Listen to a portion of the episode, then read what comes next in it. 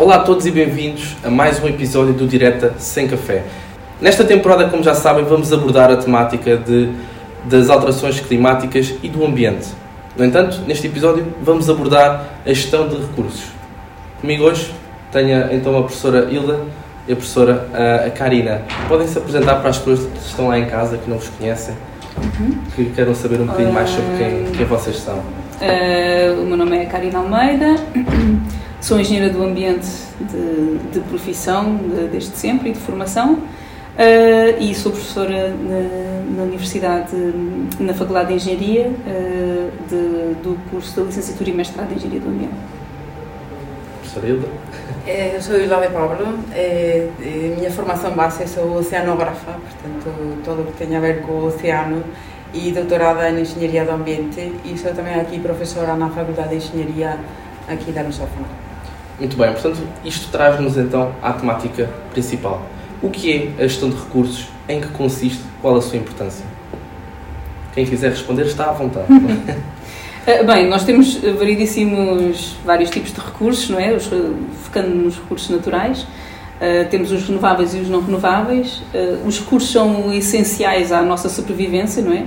Dependemos deles para as variedíssimas uh, ocasiões do nosso dia a dia desde o nível energético a alimentar, eh, e portanto a gestão, bem, principalmente dos não renováveis, mas cada vez mais dos renováveis, dos recursos uh, renováveis, uh, é essencial, não é? Porque depende, a nossa sobrevivência depende desses recursos e portanto é essencial gerir, fazer uma, uma boa gestão de, de, da sua disponibilidade.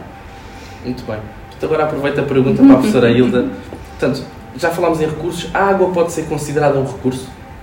Ah, sim, sim. De facto, a água tradicionalmente é um recurso, normalmente é chamado renovável. E sabemos que, que os acontecimentos, que as variações que estão a acontecer ultimamente, uh, não podemos considerar de todo, ou pelo menos a nível global, o recurso renovável. Portanto, um recurso é renovável quando a sua taxa de renovação é maior que a sua taxa de consumo. Portanto, neste caso, concretamente na água, moitas veces estamos a falar de agua, por exemplo, para consumo humano, e xa non, debe, non, non temos que ter en conta só a cuantidade, temos que ter en conta tamén a cualidade. Uh -huh. Portanto, seguir o recurso agua que todos podemos viver sin roupa, non podemos viver sin agua, en facto, portanto, é importantísimo hoxe en día xerir, xerir agua. E, portanto, estamos a gastar máis água do que devíamos, enquanto sociedade? Sim, sim.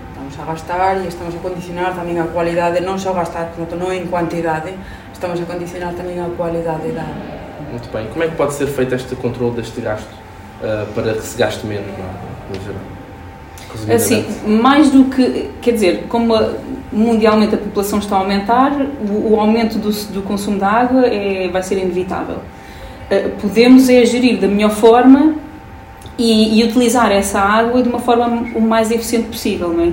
Portanto, nas cidades nós podemos reaproveitar, reutilizar as águas que utilizamos para outros fins. Uh, a nível da agricultura, também a utilização de, da água para rega cada vez mais deverá ser também mais eficiente, não é? de forma a, a diminuir o gasto. Vai ser sempre complicado, porque, mais uma vez, nós, a tendência vai ser aumentar o consumo, porque somos cada vez mais e temos cada vez mais necessidades, mas pelo menos que esse uso seja, o mais eficiente possível e que nós uhum. consigamos fechar ali o ciclo da água internamente por exemplo, nas cidades e não acaba, acabarmos por não ir buscar recurso natural em contínuo como, como estamos habituados não é, a, fazê-lo.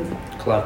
Portanto, segundo uma investigação recente um, da Fundação uh, Gulbenkian, uh, foi realizada em 2021, o setor agrícola, incluindo a pecuária, é responsável por 75% da água do nosso país, do consumo de água do nosso país, sendo que desperdiça em média 37,5% dessa água consumida como é que podemos efetuar uma melhor uma gestão deste, deste, deste recurso no meio agrícola, visto que é o principal precursor do gasto de, de água? Uhum. Okay. Eh, realmente estava a falar eh, agora a Karina, mas eh, portanto, é inevitável que gastemos cada vez mais água. Temos que optimizar ese gasto de água. E concretamente, por exemplo, na, na agricultura, existe hoxe tecnoloxías, existen recursos de modelación e tecnoloxías non só a, a base instrumental en que se pode optimizar ese recurso da auga. Portanto, dar información, se calhar a, Karina te pode falar máis disso, que te fez un proxecto relacionado con iso, optimizar mesmo, por exemplo, a quantidade de agua que ten que utilizar un determinado agricultor ou, ou numa determinada área, uh, relacioná-la, por exemplo, com as suas condições ambientais. A agricultura até hoje em dia está cada vez mais tecnológica, não é? Sim, e isso é a tendência e essa tecnologia visa, acima de tudo, a eficiência do uso do recurso água. Eh, é óbvio que depois, por exemplo, utilizando o nosso caso de estudo de Portugal, não é? Eh, nós, há um aumento do consumo da água de, para rega porque nós temos um aumento brutal a nível de, de, de transição de culturas de, de sequeiro para regadio, como por exemplo uhum. a implementação do Alqueva, não é? que todo o Alentejo está a ser convertido para a agricultura de regadio.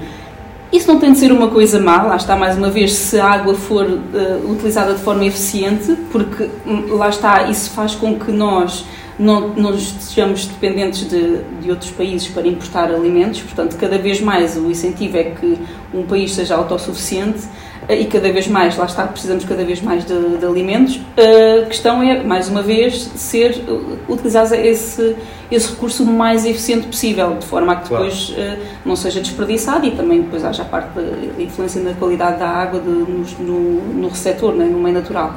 Um, e, portanto, uh, não me surpreende que o, que o, consumo de água a nível agrícola esteja a aumentar, porque nós estamos a alterar, não é? estamos a, a, a produzir cada vez mais alimentos de regadio, com, com, com recurso à, à, à rega, uh, em Portugal. E, portanto, não me surpreende. Uh, agora, eu penso é que no futuro e a tendência será sempre utilizar esse recurso de uma forma muito eficiente, com o aumento da tecnologia, uh, com o aumento do, do, próprio conhecimento não é? Uh, do próprio agricultor, que cada vez mais também se interessa por essa, por essa tecnologia. Já não, já não temos os agricultores claro. tradicionais é cada vez mais analítico, não é? Analisar as estatísticas Sim, do gasto. e o próprio agricultor tem cada vez mais incentivos ao nível da, da, da,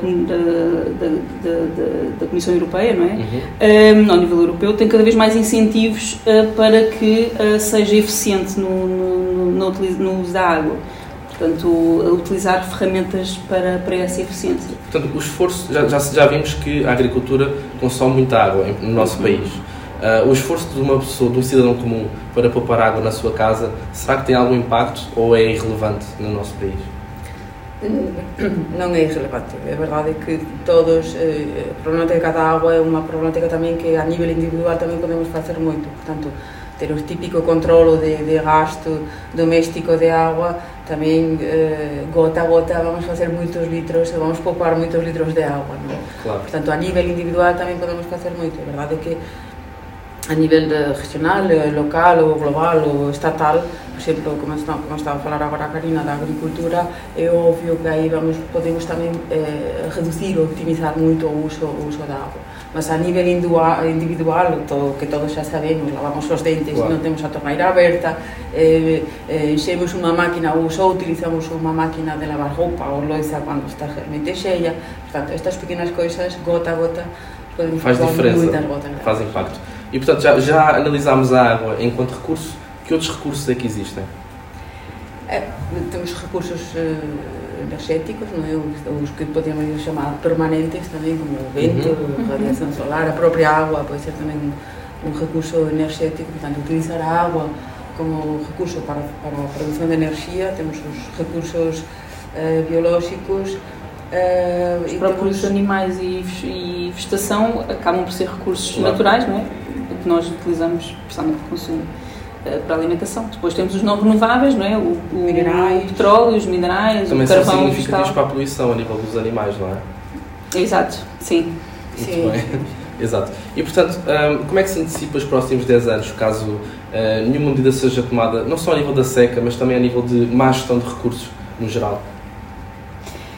É assim, pronto, fala-se muito da seca quando temos anos secos, não é? Nós em, em Portugal temos de, de, de, entender que os anos hidrológicos são classificados, temos um, um, um, anos hidrológicos cíclicos, não é? Ou seja, geralmente nós temos uns quando ano hidrológico, hidrológico seco, depois temos o ano hidrológico úmido e, portanto, e, e, e ciclicamente é, é, é, isso que acontece. Uhum. Uh, portanto, a, a tendência no futuro será que para que haja principalmente no, a sul do país, onde há maior influência do clima mediterrâneo, não é? Onde é tipicamente clima mediterrâneo, uh, será, a tendência será aumentar esses anos hidrológicos secos e, portanto, é fundamental uh, haver uma, uma gestão a nível dos poucos recursos a nível da água, não é? Um, que existem para, para tentar nos adaptarmos não é? ao, ao futuro clima. A norte do país, essa tendência já não, já não, não é tão perceptível, apesar de termos, o país é muito pequenino, mas ainda assim é muito variável uhum. a nível hidrológico. e, portanto, daqui a 10, 20 anos, nós vamos quase garantidamente ter muita dificuldade, principalmente a sul do país. Um, mas eu acho que, mais uma vez, com uh, lá está a evolução da tecnologia e, e depois o, pronto, o, ser, o ser humano ainda assim tem uma grande capacidade claro. de adaptação e eu acredito que nós, com o nosso conhecimento, não é? com o nosso, a nossa evolução, iremos uh, conseguir uh, implementar medidas de adaptação que consigamos. Uh, uh, Portanto, face à necessidade também implementa essa mudança, não é? E que tipo claro de medidas, que, que, medidas é que podem ser implementadas para prevenir este, estes acontecimentos? Tem que estar todo ligado, portanto, o que falávamos antes, a água, a água é um ciclo, não? então conhecemos o ciclo da água, hoje em dia saiu recentemente em outubro do ano passado o novo, o novo ciclo de água em que já inclui o ciclo urbano da água, portanto non podemos, eh, temos que olhar tamén para o que é a água como recurso como un todo, portanto que falábamos uh -huh. antes da optimización na agricultura, a optimización eh, en casa para uso doméstico da agua, Portanto, eh, todas essas medidas realmente vão, vão criar um, um, processo adaptativo, uma, um, um período adaptativo que vamos ter que, que re, readaptar-nos a, a todas estas quantidades de água non secas. Que, o que estamos a falar agora que non é só seca, porque tamén pode haber zonas que teñen excesos, por exemplo, de, de períodos de, de grandes chuvas. Muito bem. Agradeço às duas. Eh, podem ver que foi, foi rapidinho, foi muito rápido. Portanto, muito obrigada por terem assistido a este episódio. Gestão de recursos, uh, muito importante também nas alterações climáticas e no meio ambiente. Conto então com vocês para o próximo episódio. Eu sou o Ruben Barbacena. Até à próxima.